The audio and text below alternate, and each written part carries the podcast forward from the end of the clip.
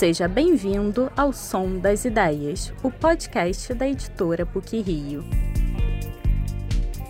Olá a todos, aqui é Mauro Silveira, professor do Departamento de Comunicação da PUC Rio, trazendo mais uma edição do Som das Ideias, o podcast da editora PUC Rio.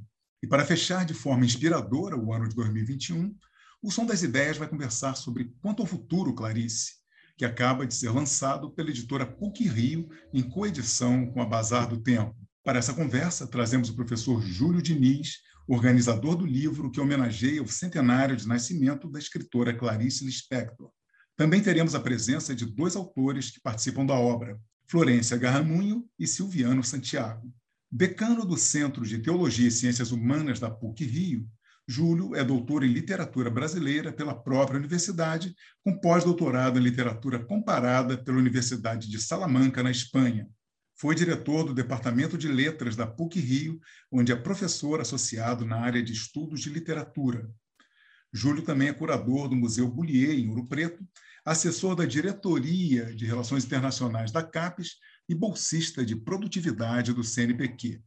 Florência Garramunho é doutora em Línguas e Literaturas Românicas pela Universidade de Princeton, com pós-doutorado no Programa Avançado de Cultura Contemporânea na UFRJ. Dirige o Departamento de Humanidades e o doutorado em Literatura Latino-Americana e Crítica Cultural da Universidade de San Andrés e é pesquisadora do CONICET. Recebeu a John Simon Guggenheim Fellowship e a Tinker Visiting Fellow na Universidade de Stanford. Florência traduziu textos de Ana Cristina César, João Guimarães Rosa, da própria Clarice Lispector e Silviano Santiago, que também participa do nosso podcast. Silviano é ensaísta, romancista, crítico, contista e poeta. Sua vasta obra inclui romances, contos, ensaios literários e culturais. Doutor em letras pela Sorbonne, Silviano começou a carreira lecionando nas melhores universidades americanas. Transferiu-se posteriormente para PUC Rio e é professor emérito da UF. Por três vezes foi condecorado com o prêmio Jabuti. Pelo conjunto da produção literária, Silviano Santiago recebeu o prêmio Machado de Assis da Academia Brasileira de Letras e o José Danoso, do Chile. Bom, eu deixo claro que a apresentação dos nossos convidados é apenas um resumo, já que a produção acadêmica e literária dos três é impressionantemente fértil e não caberia nesse podcast. Portanto, é um prazer recebê-los aqui no Som das Ideias. E eu gostaria de começar essa conversa pelo professor Júlio Diniz, o idealizador dessa obra. Então, professor Júlio, eu gostaria de saber como foi esse processo que levou à produção de Quanto ao Futuro, Clarice? Bom, Mauro, obrigado. Prazer enorme estar aqui do, do meu mestre, meu amigo Silviano Santiago, da minha amiga é, Florência Garramunho. Duas referências para mim muito fortes, não só no plano pessoal, mas também no plano profissional. Tá? É, o projeto começou a partir de um desejo, a partir de um sonho. É o sonho de comemoração do centenário Clarice Lispector. Eu relembro, inclusive, quando eu tinha 14 anos, eu li o primeiro texto da Clarice, né, do conto Laços de Família, e esse primeiro conto era Feliz Aniversário, eu nunca mais esqueci, eu sempre olhava para minha avó, e principalmente para minha bisavó, que morreu com 102 anos, pensando no conto Laço, no conto Feliz Aniversário, do livro Laços de Família. De 14 anos até agora, ou seja, há 50 anos, né, Bodas de Ouro, eu sou leitor da Clarice, né, e totalmente é, seduzido pela literatura da Clarice. Acho que eu, a Clarice é para se ler todo ano. Né? E se ler aleatoriamente. É, enfim, às vezes um conto, um romance, um trecho de uma carta, uma crônica, não importa. Em 2019, o sonho era esse: fazer um centenário, comemorar o centenário, né, em 2020, e faríamos uma, uma, um encontro, um seminário aqui na PUC. Convidamos é, vários especialistas em Clarice, é, brasileiros e estrangeiros, e é, começamos uma série de parcerias. A primeira parceria foi com o Instituto Moreira Salles, né? e nós tivemos uma reunião extremamente produtiva é, com o Moreira Salles aqui na PUC, depois lá no Moreira Salles, e combinamos a priori o seguinte: faríamos um evento aqui na PUC de segunda a quinta sexta e sábado Moreira Salles, com leitura de textos, além de toda uma discussão em mesas redondas sobre a obra da Clarice, né? É, em seus múltiplos aspectos. Tá? Teria um livro, né? fazia parte, faria parte então desse projeto, ou fazia parte desse projeto. Né? A preparação de um livro e, por último, uma exposição que, obviamente, ficaria a cargo né, do Instituto Moreira Salles. Veio a pandemia, e a pandemia, não preciso nem recordar, mas pelo contrário, varreu do mapa alguns sonhos e a possibilidade de realizar, por exemplo, o evento. Tá? E eu acabei, gostaria de acrescentar que também nós envolvemos o Schneider Carpegiani, uma figura exemplar, né? o editor do suplemento Pernambuco, que eu digo assim, sem problema nenhum, um dos melhores, talvez o melhor suplemento né, cultural de literatura do Brasil, né, para também essa celebração da Clarice. Né? Naquele momento, só o suplemento Pernambuco conseguiu realizar, foi o número 178, em homenagem a Clarice Lispector, né, uma beleza né, de trabalho. É, 2019 conheci duas coisas, né, Mal? Primeiro, a pandemia, e segundo, todo um susto, todo um sentimento muito é, enfim, temeroso que todos nós tínhamos em relação às mudanças de ventos na política brasileira e tudo que vinha ao redor. Então, obviamente, fomos atingidos por uma pandemia sanitária e por uma outra pandemia de ordem econômica, política, ética, moral. 2009 custou a passar, né? E quando chegou 2020, é, quer dizer, de 2019 para 2020, na verdade, a pandemia né, ela começa em 2020, mas em 2019 a gente tem, enfim, mudanças políticas sérias no Brasil. Né? Em 2020, é, conseguimos fazer algumas coisas e o, o projeto do livro continuou na minha cabeça. E aí, a duras penas, fomos entrando em contato com os autores, convidando as pessoas. Algumas, em princípio, achavam que não era ainda o momento, que não tinham condição de escrever, outras tinham um problema em relação a prazo, muita gente desanimada em relação a tudo que estava acontecendo no Brasil e fora do Brasil, até que eu acho que a maneira de reagir contra não só a pandemia, né, com todo o limite que a gente tinha de reação, e em relação a tudo que estava acontecendo no Brasil, no plano político, no plano econômico, etc., foi também publicar esse livro. E não é à toa que um dos títulos da Hora da Estrela, um dos 13 títulos, né, Quanto ao Futuro, foi um mote né, para batizar esse livro. E seria Quanto ao Futuro, esse. Tá? E a ideia básica era jogar Clarice como flecha né, para o futuro. Ou seja, não era fazer um, um evento, um livro monumental, né, em tributo ao passado, ou seja, nostálgico de uma certa maneira, melancólico, exaltando a Clarice, monumentalizando a Clarice. Era muito mais ler a Clarice no presente né? e poder convidar os futuros leitores a ler Clarice daqui para frente. A ideia é essa, tá? basicamente. E nós tivemos um total apoio do Paulo Gurgel Valente, filho da Clarice, né? E que nos liberou inúmeras imagens, trechos de texto, enfim. E aí é, a, a, parceria foi com a editora Bazar do Tempo, e eu acho que o livro começou a sair a partir daí. Eu convidei 19 ensaístas, né? é, todos eles puderam contribuir da maneira é, é singular né? Na, dessa constelação Clarice, desse mapeamento né? de toda a obra da Clarice, não só da obra. Alguns textos são, falam de aspectos biográficos da Clarice, da correspondência da Clarice. Alguns textos falam de crônicas, outros né? de, dos romances, outros contos, enfim. Então, um, eu acho que são textos que apontam para caminhos diferentes da, da obra da Clarice e da vida da Clarice, da trajetória da Clarice. Além disso, há aqui no, no núcleo de memória da PUC inúmeras fotos que foram tiradas em 1975, num encontro de é, professores de literatura, né? Silviano Santiago estava presente, inclusive, tá? e que a Clarice aqui estava no auditório do RDC, ao lado de duas grandes amigas, Marina Colassante e Nélida Pinho. Essas fotos, né, elas constam do livro. E essas fotos são uma marca, eu acho que é uma impressão digital da PUC. É um lugar PUC para falar de Clarice. Né? Eram fotos inéditas, né? E, e, eram fotos que, que nem centra, são centralizadas em Clarice. A Clarice é mais uma das personagens dessas fotos. Assim como Silviana aparece né? Luiz Costa Lima aparece, o Antônio Cândido, aparece Cleonice Cardinelli, Afonso Romano de Santana, Roberto da Mata e tantos outros. Tá?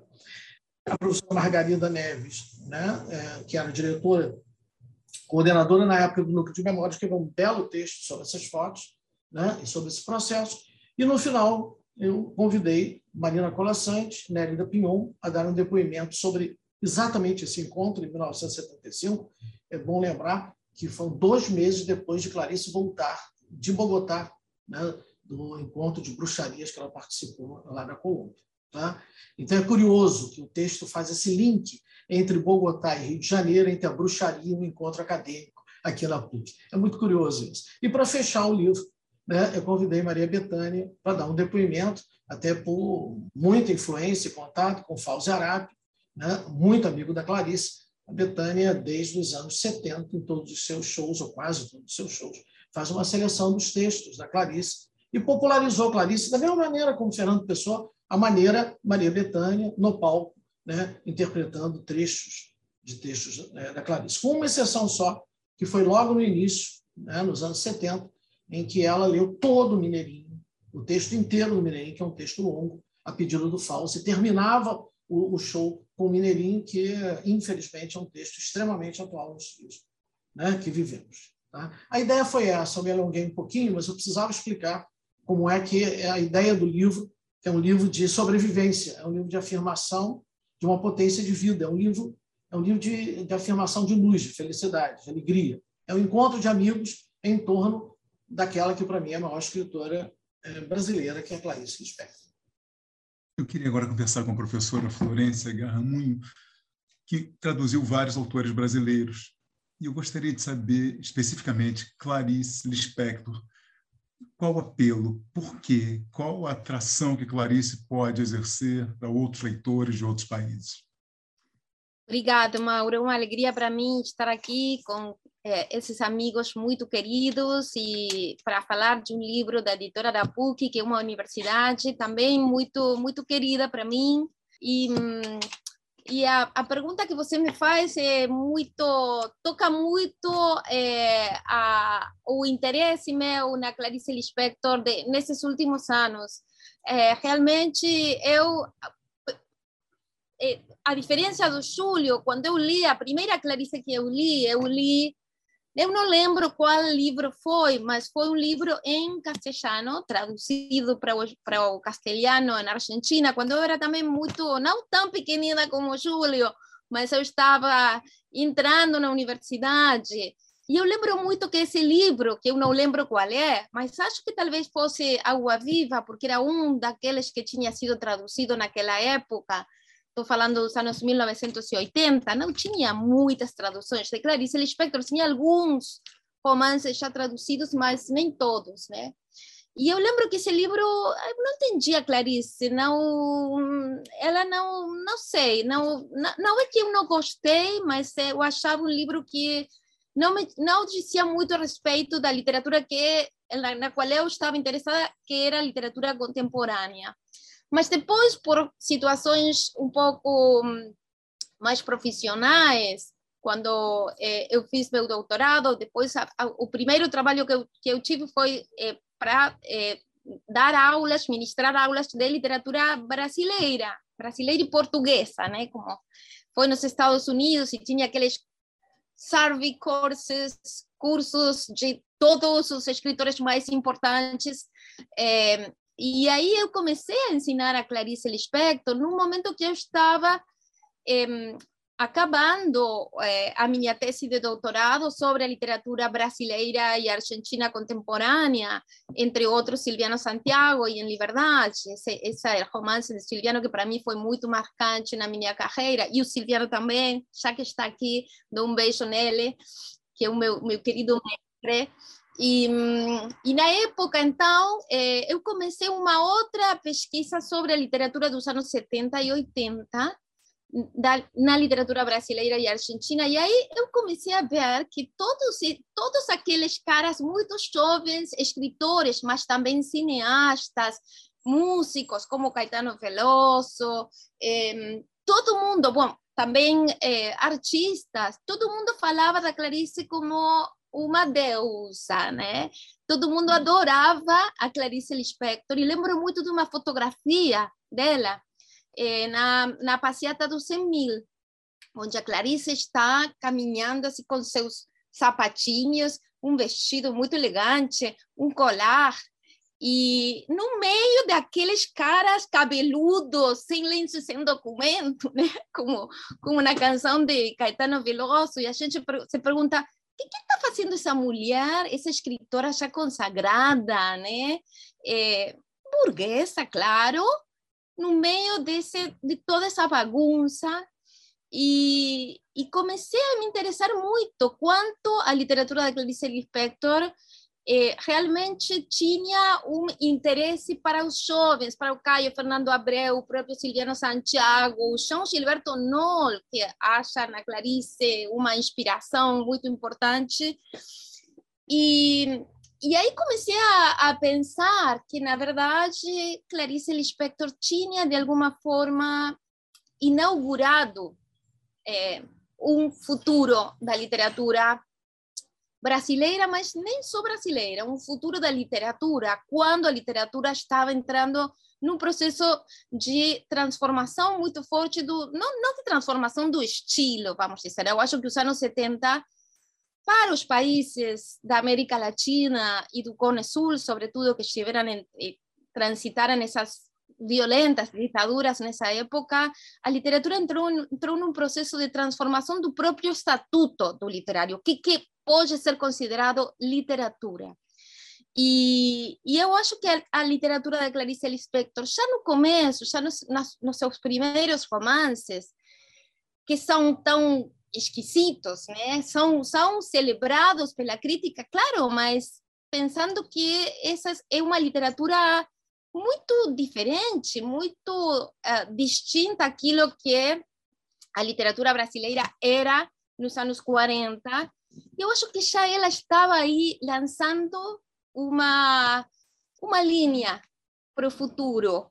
É, eu uso o futuro, não, eu, eu, adorei que o, que o Júlio escolhesse quanto ao futuro para o título, porque eu não lembrava de, desse título dentre os 13 títulos da, da Hora da Estrela, mas a Clarice tem uma, uma crônica que foi publicada nos anos 70 no, no JB, que se chama Inauguração do Futuro. E em Água Viva, num dos manuscritos de Água Viva, ela tem um, um fragmento que depois ela retira do, do, livro da Água Viva, mas que está lá no, no, no, num desses manuscritos, e aí ela tem uma linha que eh, diz o seguinte: há uma linha de aço atravessando o presente, há o futuro.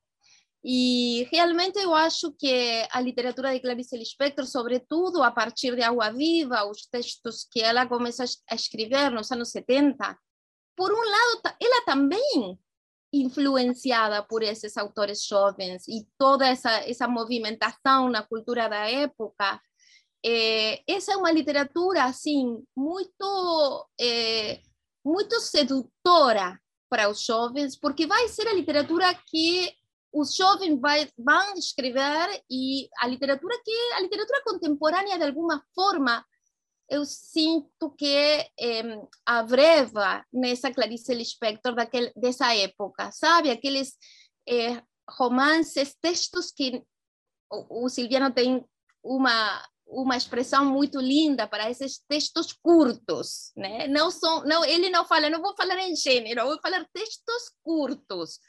Água Viva é um texto curto, A Hora da Estrela também é um texto curto nesse sentido, é um romance, mas ao mesmo tempo tem tantas outras coisas.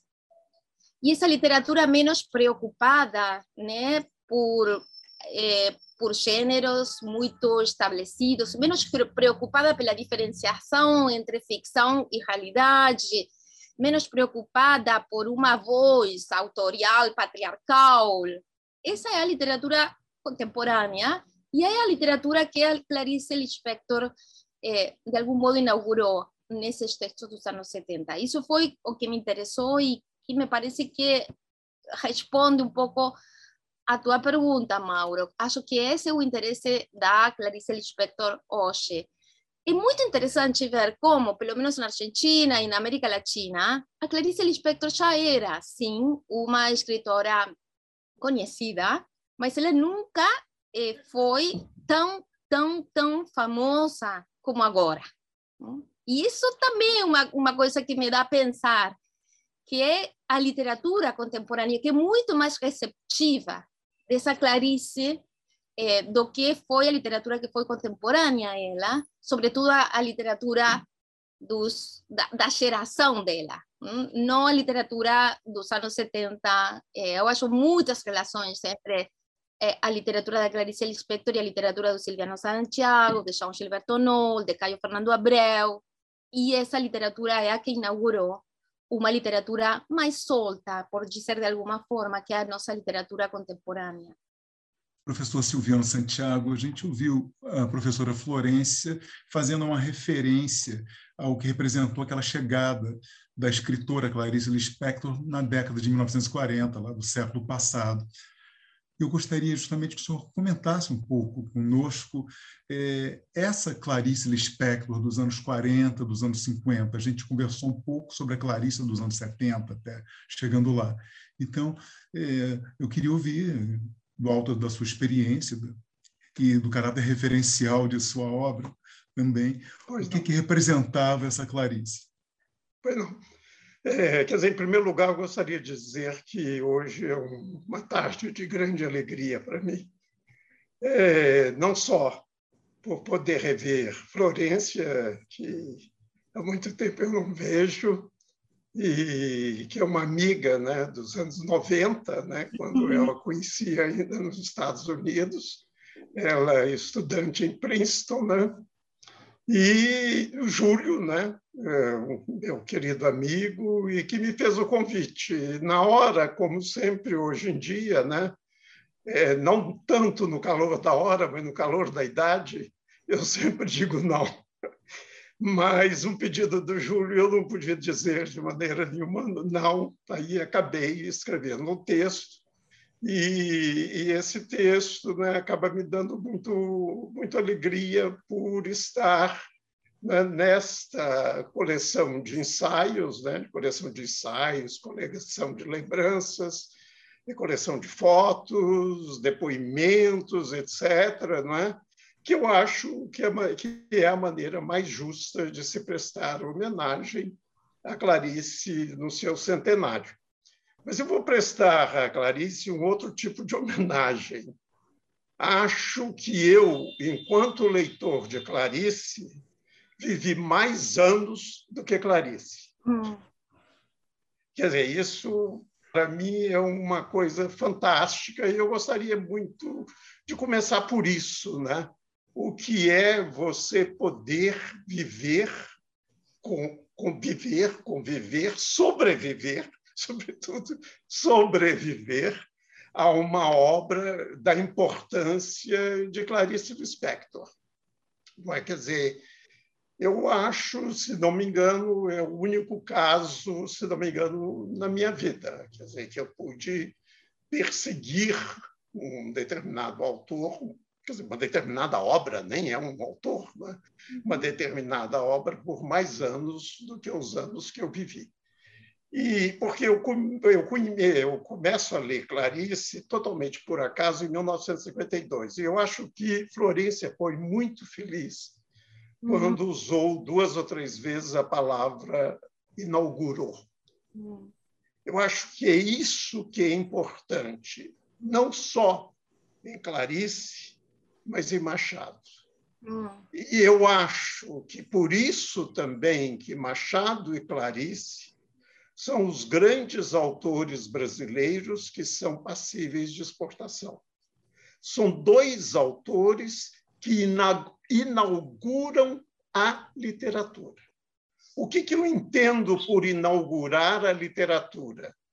É aquele autor que, na sua estreia, permitam-me a licença poética, eu sei que Machado de Assis não começou com Memórias Póstumas de Brás Cubas, mas para mim Machado de Assis estreia com Memórias Póstumas de Brás Cubas, assim como Clarice, que tem uma genialidade muito extraordinária, porque já no seu primeiro livro ele é genial, né? não é o caso de Machado de Assis, que era um trabalhador braçal, não é?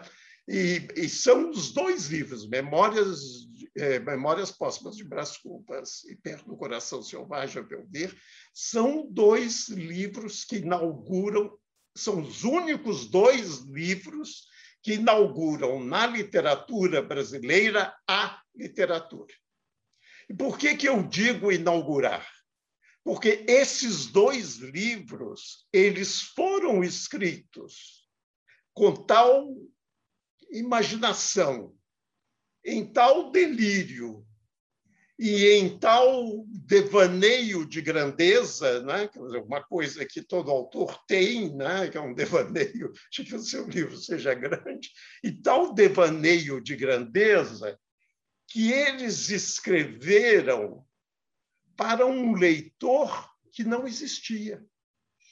O leitor brasileiro de Memórias Póstumas de Brás Cubas e o leitor brasileiro de Perto do Coração Selvagem não existia, quer dizer, não havia ninguém preparado, e eu posso confessar isso, não havia ninguém preparado para ler aquele livro. Entende? Então, é isso que eu chamo de livro inaugural. Entende? Você, de repente, você está diante de um objeto que escapa completamente ao quadro de referências pré-estabelecido. E, e, e, ao escapar desse quadro de referências pré-estabelecido, eles estão inaugurando alguma coisa que a gente só pode perceber.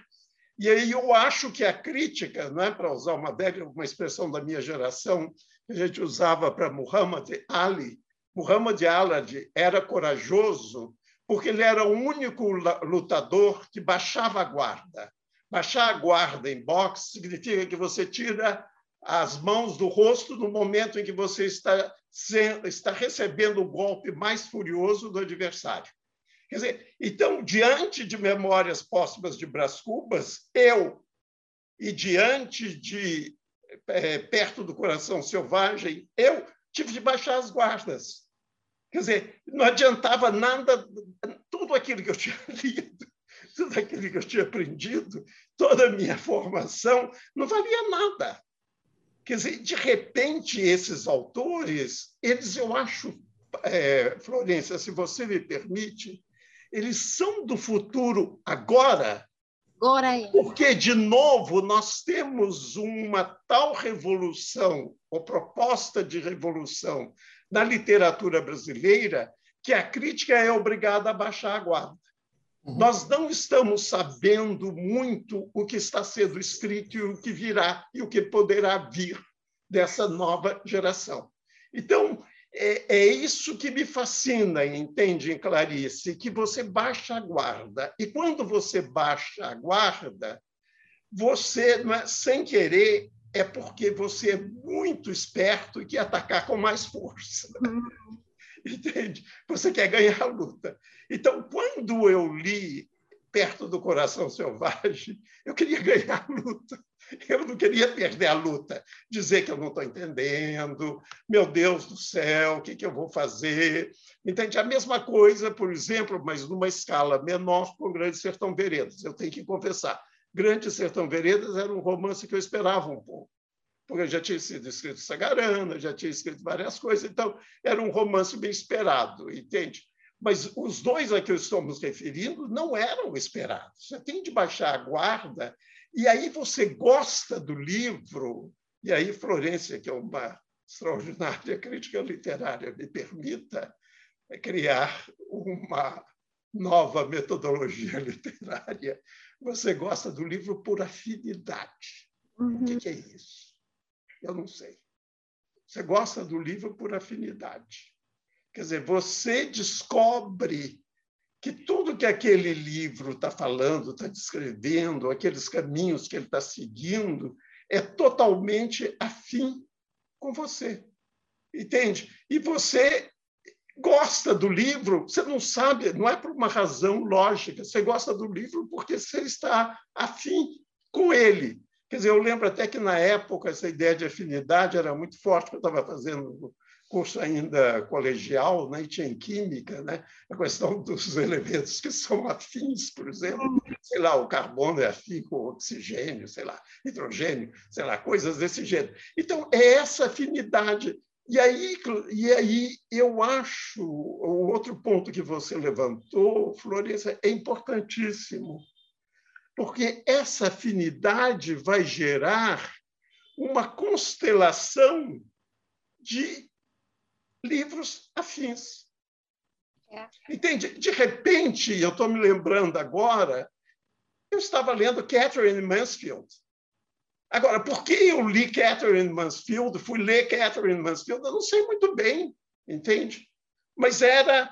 Eu tinha descoberto que Clarice estava inaugurando uma coisa que não existia, que como é fácil né, recorrer, né, eu nasci né, e fui criado pelo modernismo, né, do ponto de vista da prosa, Oswald de Andrade, Mário de Andrade, e posteriormente o romance regionalista nordestino, e nada disso, eu tinha até feito curso sobre romance nordestino, mas nada daquilo valia, entende? Eu acho que o Antônio Cândido foi muito feliz quando ele diz que Clarice inventa um mundo partindo de suas emoções, partindo sim, de suas sensações. Quer dizer, isso no caso de Clarice. Quer dizer, esse inventar o mundo a partir de suas sensações, não é isso que essa nova geração está querendo hoje em dia?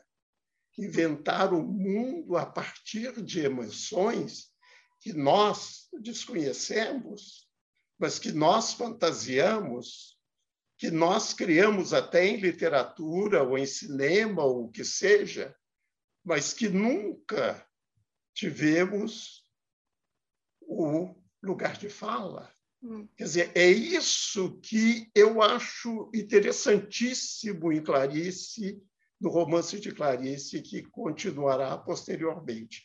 Quer dizer, essa afinidade, então, é uma maneira de criar uma constelação constelação que é riquíssima para os pósteros, para mim jovem. Quer dizer, de repente, eu estava lendo livros que os outros não estavam lendo, porque eles estavam trabalhando com um quadro de referências pré-estabelecido. E eu comecei a estabelecer um quadro de referências totalmente diferente que me levou a fazer as coisas que eu faço que levou o João Gilberto Non, que eu conheci bastante bem, a fazer as coisas que ele fez, o Caio Fernando Abreu e, e todos os demais escritores. Quer dizer, eu acho que essa ideia de, de Clarice inaugurando é, é muito importante e, e, eu posso dizer, de certa maneira, quer dizer, posso provar isso, né? que esse é o futuro de Clarice agora. Eu não sei qual será o futuro de Clarice amanhã. Hum. Porque Clarice, isso é tão fascinante em Clarice, essa falta de um quadro de referências, eu acho, porque as próprias noções clássicas de narratividade, como, por exemplo, o tempo, terão que ser reconfiguradas. Por exemplo, o instante já. Você lembrou, né? O instante já só pode vir, essa ideia só pode vir de uma pessoa que não tem, que não está numa tradição. Só pode vir num, numa pessoa que escreve numa língua que nem é a língua da tradição dela, dos pais e da mãe, eu estou me referindo, né? Entende? Então, é, é essa é, é, uma, é, é essa, e aí eu remeto ao meu título, né? A Coragem do Medo, o título do ensaio que eu escrevi. Isso é importantíssimo Clarice, essa coragem do medo.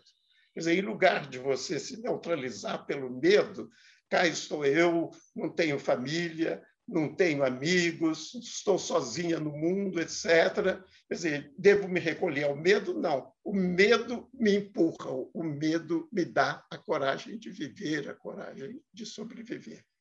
Esses seriam os primeiros comentários que eu faria. quer dizer, comentários, obviamente, de uma pessoa. Dizer, eu acho que eu tive até hoje a sorte, amanhã não sei se é sorte, mas até hoje eu tive a sorte né, de ter vivido esses bastante anos em companhia de Clarice. Eu informo que eu não sou especialista em Clarice, nem quis nunca ser um especialista em Clarice. Eu quis sempre, tanto Clarice quanto Machado de Assis, eu quis sempre abordar a partir de pequenos aspectos, mas desses pequenos aspectos, esses pequenos detalhes. Né? É aí que o diabo de Machado e de Clarice se esconde. Hum.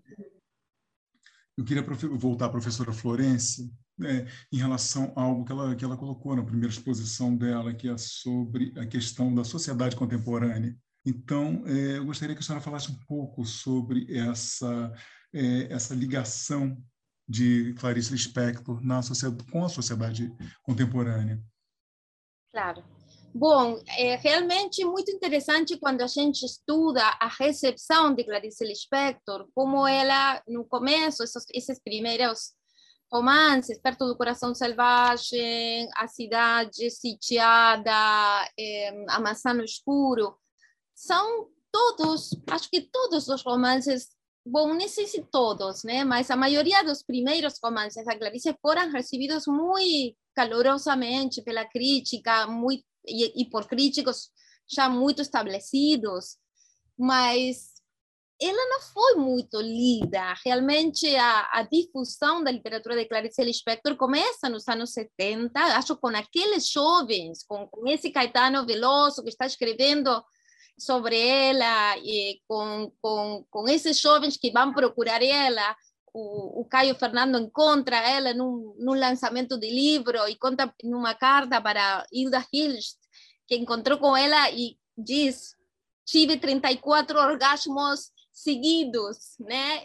essa paixão que ela desperta, vai despertar só a partir desses anos e eh, na, no, no âmbito internacional ela vai ser muito muito conhecida, sobretudo na França, a partir da leitura que a Hélène Sissou vai fazer dela no, no final dos anos 70. É, e é a partir daí que ela começa a ser cada vez mais é, mais lida, mais traduzida. Na Argentina, por exemplo, é só uns 20 anos atrás, eu vou dizer que o primeiro, deixa eu ver, a, a primeira, sim, uns 15 anos atrás que eh, começaram a ser retraduzidos alguns desses romances primeiros e aí, eh, na editorial Corregidor, eh, abriu-se uma, eh, uma série específica da, sobre a biblioteca Clarice Lispector, que tem traduzido todos os livros dela. Esses livros, na Argentina, são eles vendem como pão quente. É impressionante, por leitores, leitoras muito novas.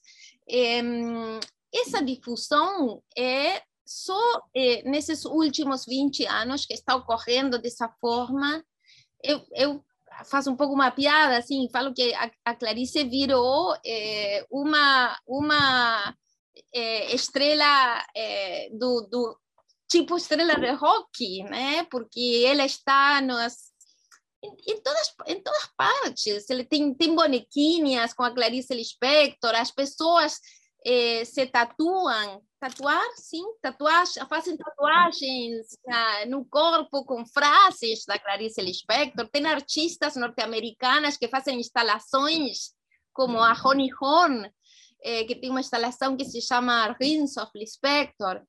E, e, eu acho que um pouco o, mesmo que o, o Silviano já disse, né? ela inaugurou uma, uma sensibilidade, um tipo de sensibilidade que eh, nos anos 70 apenas começava a ser eh, mais comum eh, e que é um tipo de sensibilidade muito mais afim à sensibilidade contemporânea.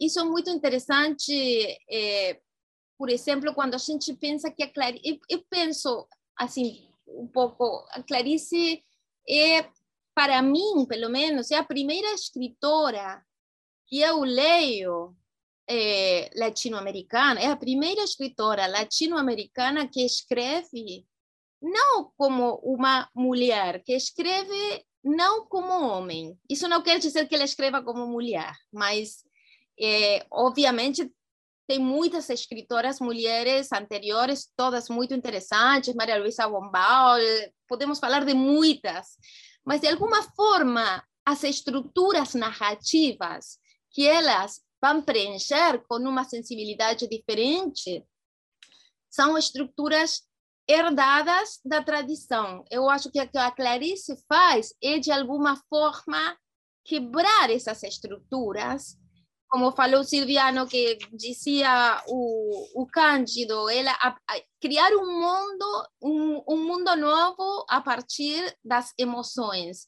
E isso faz com que ela vai abrindo essas estruturas, não só preenchendo essas estruturas com uma sensibilidade diferente, mas ela vai é, sendo, é, deixando-se dirigir pelas eh, o que a Ellen Sixus vai falar quando ela, ela, isso é muito interessante, eu adoro essa ideia da Ellen Sixus, ela fala que a, eh, a Clarice, e a, e a Clarice que a leitura da Clarice Lispector que a Ellen Sixus faz, é a, a leitura que eh, permite a Sixus elaborar um conceito que é o conceito de escritura feminina, escritura feminina, que não, não é o conceito de a escritura feminina é a, a, a, a escrita feita pelas mulheres. Não, não tem nada a ver. Ela, ela diz, né? assim Jesus fala, a escritura feminina é uma escrita que é libidinal, que segue o desejo e não segue uma estrutura fixa e que pode ser escrita por eh, escritoras mulheres ou escritores homens. Kafka escreve escritura feminina, fala Jesus. Eh, Jean Genet escreve escritura feminina. Clarice Lispector, eh, acho que abriu essa sensibilidade nova e até mais, porque realmente o que a gente vê, eu, eu, eu fiz a última tradução aqui para o castelhano, para a editorial Corregidor, de, de Perto do Coração Selvagem, justamente. E o que eu percebi, é, assim, nesse corpo a corpo que é a tradução, né, que é uma leitura tão, tão íntima, eu me di conta que ela muitas vezes faz coisas completamente impossíveis. Até depois, na segunda edição, ela, ela corrige essas coisas. E que são eh, botar como, em, em algumas descrições, ela dá emoções para coisas, para pedras, para montanhas. Ela fala de uma montanha que pode ser estúpida e imoral. Uma montanha estúpida, né? Então, ela eh, faz isso, abre o mundo, cria. Eu acho que nos primeiros romances ela cria uma língua literária nova, a possibilidade. Bom, eu, eu repito Silviano, porque estou muito formada pelas ideias do Silviano, né? Mas realmente, ela, na, nas, nos primeiros romances, a gente vê como ela vai criando essa língua que faz com que a língua portuguesa seja capaz de narrar coisas como uma montanha estúpida e imoral e que já nos últimos romances o que ela vai vai investir mais claramente é em desabar essas estruturas. É isso que acontece um pouco né?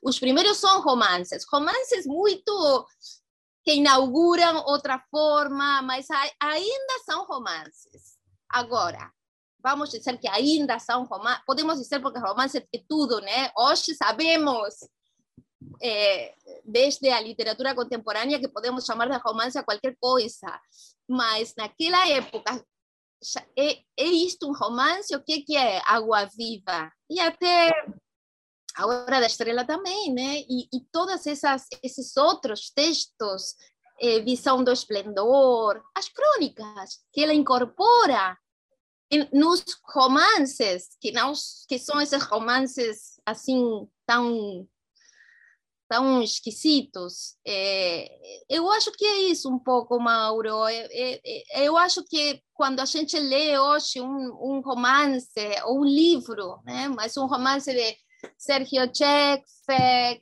é, de Enrique Vilamatas, é, que a gente não sabe como, como chamar a isso, um pouco que Clarice já tinha feito há 30 anos, mais de 30 anos, 50 anos, né? É, quando ela costurava essas crônicas e com isso dava, né, para não esquecer hum, a visão do esplendor ou a própria água viva, que é isso que é. Né? Mauro, se você me permite, eu queria fazer um comentário em cima do claro. que a Florença estava colocando. É, primeiro, em relação à questão da recepção. Dizer, pensar que Clarice escrevia para o jornal, Clarice escrevia para a revista. Tem, hum. Clarice chegava a leitores que não eram leitor do livro, sim, mas muita gente começou a ler o episódio que, que Betânia narra. Né? Seu Zeca fez a, a assinatura da revista Senhor. E quando a revista Senhor chegava em Santo Amaro, naquela pequena cidade, Recôncavo Baiano, né? o Caetano, que era o primeiro, pegava a revista para ler, e um dia ele, ele Olha só, Betânia, lê essa pessoa aqui, você vai adorar. É tão maluquinha quanto você. Tá? E a Clarice começou a ser lida por Betânia na, na revista. Eu mesmo é, acompanhava e lia até o dia que ela foi demitida do JB. No JB, né, a, a Clarice, a coluna da Clarice, assim como o Drummond fez. Quer dizer, existe um, uma, uma formação de público leitor né, é, é que é, eu li a primeiro Clarice na escola, com o livro.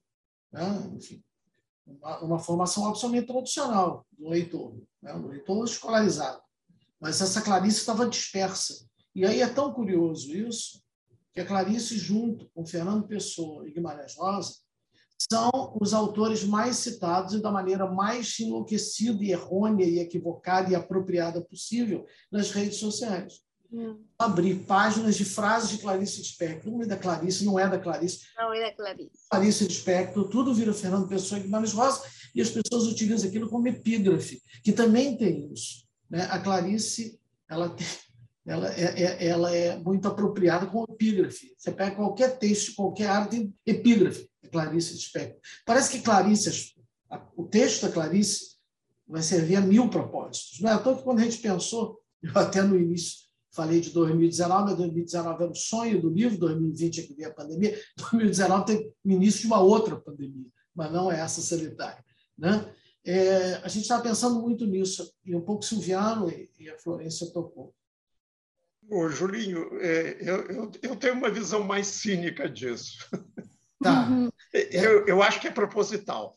Não, também acho. Eu também é acho. proposital, entende? Como o Carlos Drummond vai fazer suas crônicas, claro, claro, claro. entende? É, é, é, é um processo de intervenção. Claro. E Não, também... é, é, um processo de intervenção porque já Florença chamou a atenção, né? Quer dizer, praticamente Clarice morre apenas com dois livros reeditados. É. Todos os demais livros estavam, é Hora da Estrela e os contos. Todos os demais livros estavam em primeira edição. Uhum. Assim como Oswald de Andrade também morre com todos os livros em primeira edição. Entende? Então, tem uma espécie de cinismo nesse tipo de escritor, que eu usaria a palavra invenção, entende? Uhum. Que inventa uma linguagem, que inventa uma prosa. É, existe uma espécie de cinismo que é você buscar certos truques para poder se aproximar de um público que, que não lhe é tão simpático, entende? Exatamente uhum. por apresentar um objeto que é um objeto um pouco estranho. Eu acho que Clarice tem um outro recurso que eu acho extremamente sofisticado e eu acho que eventualmente pode explicar a questão das, epígrafes. Clarice descobre que é uma coisa tipicamente latino-americana as, é, os aforismos. Uhum. Então, é, ela tem algo. Se você, de repente, você pode ler um, li um livro dela destacando os aforismos que seriam de La Rochefoucauld, entende? Que é o grande moralista do século XVIII, é, entende?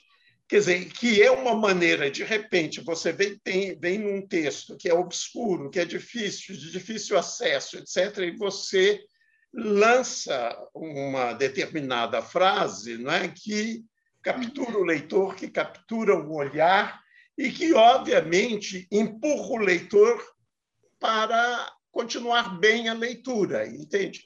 Eu acho que esse é o mesmo efeito da crônica, por exemplo, em Carlos Drummond. Que, inclusive, o Drummond tinha um truque que eu acho também, de uma maneira um pouco cínica, eu tenho que te dizer, né? que ele tinha um truque também é, de dizer que acabava de receber uma carta do leitor que comentava tal coisa, entende?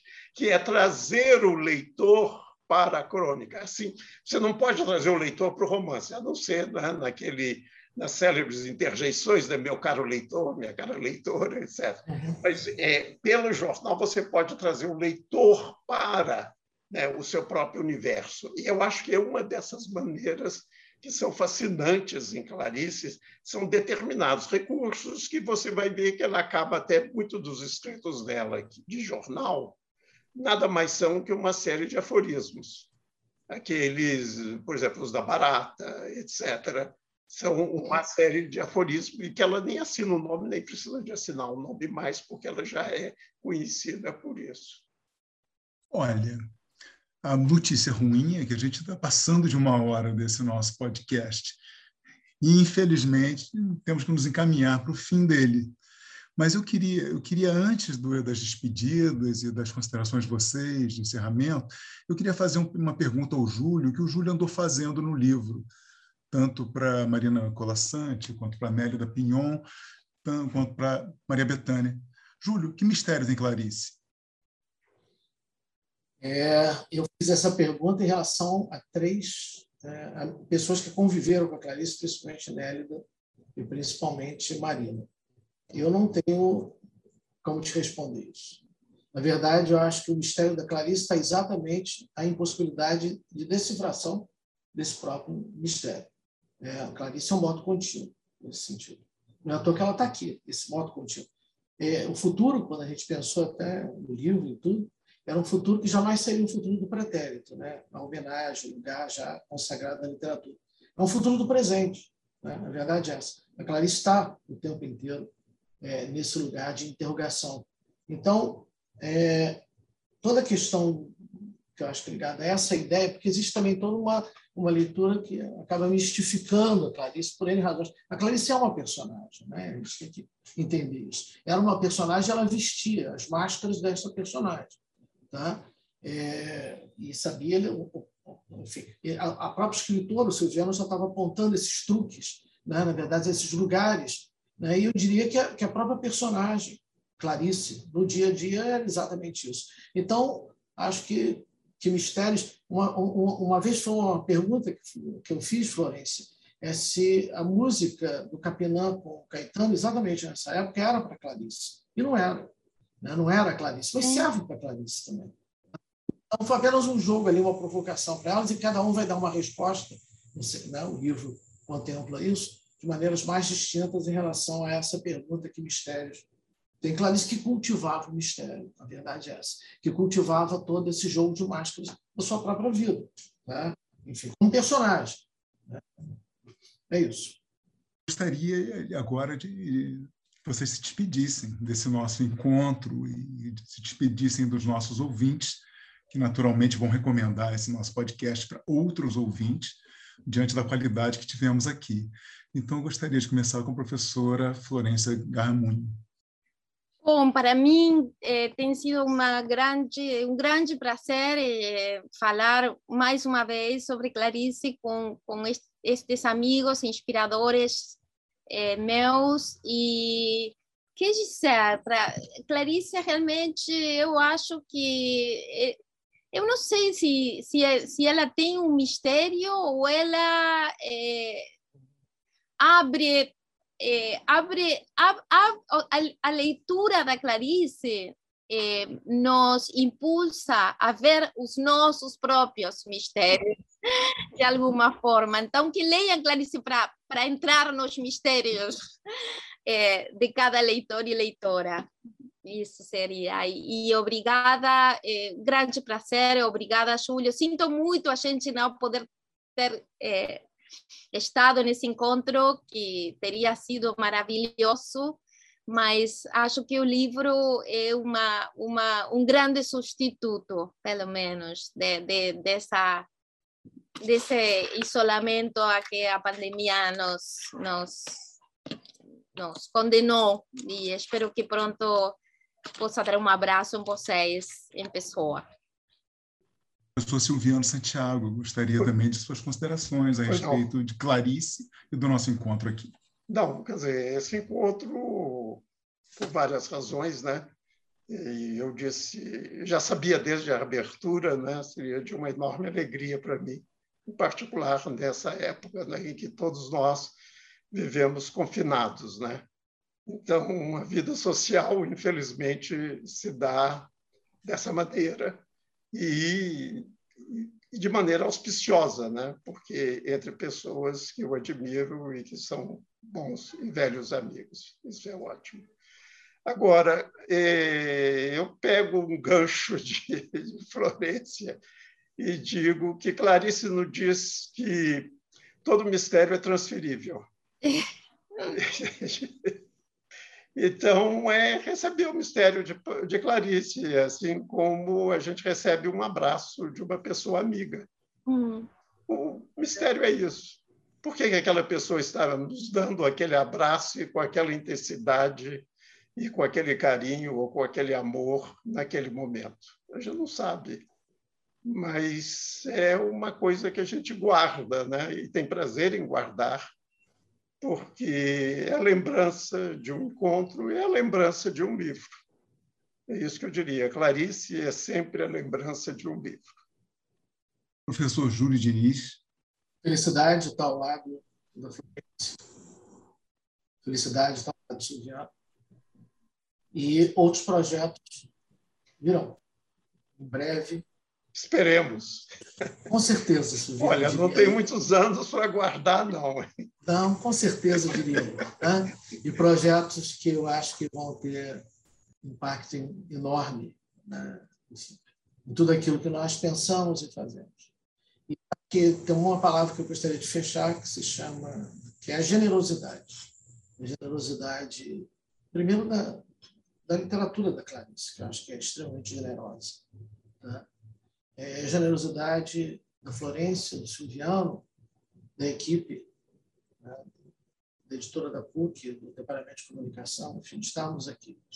É, esse momento de confinamento é um momento em que a generosidade, que a troca, que a sensibilidade, para mim, são dados absolutamente fundamentais. Tá? E eu acho que é isso. Eu acho que tem essa, essa força de encontro. Né? Clarice propicia, ajuda essa força de encontro. Obrigado, Mauro. Um beijo, Florência. Um abraço fraterno, Silvia. Ok. Boa noite, então, hein? Boa noite. Muito obrigado pelo convite. Muito obrigada. Boa noite. A editora PUC Rio agradece demais a presença dos seus convidados que estiveram aqui para conversar sobre o livro Quanto ao Futuro Clarice, que acaba de ser lançado, com organização do professor Júlio Diniz. Agradecemos a presença dos convidados de Júlio, o escritor e acadêmico Silviano Santiago e a professora Florência Garramunho. Então, nos reencontramos em 2022, uma próxima edição do Som das Ideias. Até lá! Esse foi mais um episódio do Som das Ideias, o podcast da editora PUC Rio.